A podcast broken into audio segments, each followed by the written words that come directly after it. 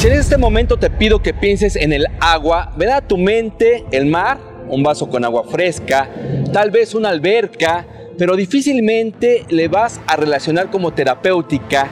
Sin embargo, el agua es una auténtica fuente de curación. Veamos los alcances que tiene la hidroterapia. Bienvenidos al Coach de tu Salud, donde recibes todos los días tips y consejos para tener una vida saludable, previendo enfermedades, además de cuidar la mente y las emociones, utilizando la medicina natural, con Víctor Hugo Bocanegra.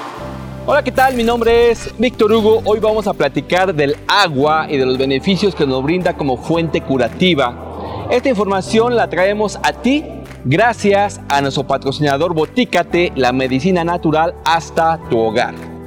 El agua sigue siendo un poderoso agente de sanación y su empleo en la medicina natural se denomina hidroterapia.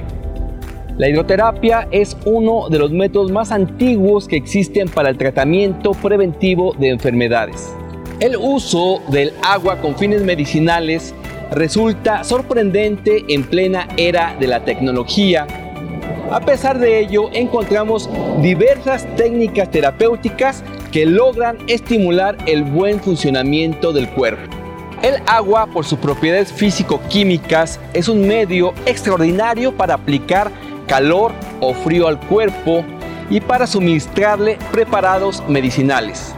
La hidroterapia activa la circulación, descongestiona y puede desechar toxinas acumuladas, aporta oxígeno, le da fortaleza al sistema nervioso, activa las defensas del organismo y ayuda a recuperar el equilibrio perdido con la enfermedad. Para obtener los beneficios de los tratamientos con hidroterapia, es muy importante aplicarlos de manera adecuada para poder aprovechar la presión, la temperatura, la forma y la duración de la aplicación, estimulando al organismo y así atender diversos padecimientos de salud.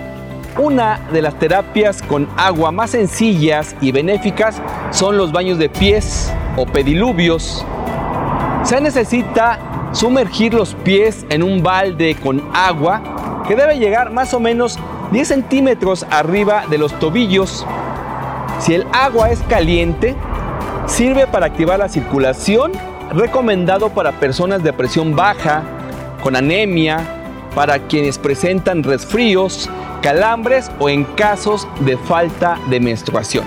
Ahora bien, si usted hace pediluvios con agua fría, rápidamente logrará bajar la presión.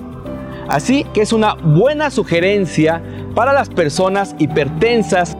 Aquí te dejo un link para ver un tutorial completo. Otra técnica utilizada son los baños de asiento se aplican habitualmente con agua caliente a la que se le han añadido plantas medicinales de acción descongestionante como el amamelis o llantén de agua.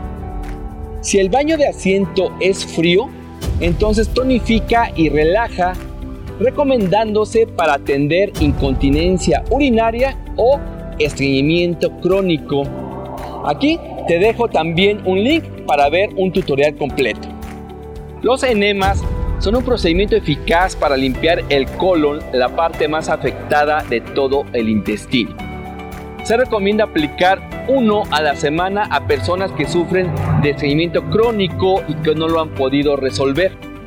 En este caso, se aplica con un cocimiento de malva rubia.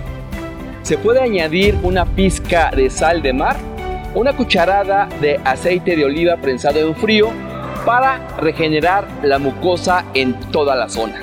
La hidroterapia tiene como finalidad prevenir o atender diversas enfermedades. Gracias a sus efectos térmicos al aplicar el agua caliente o fría, generan reacciones metabólicas contra el dolor y sobre los órganos del cuerpo.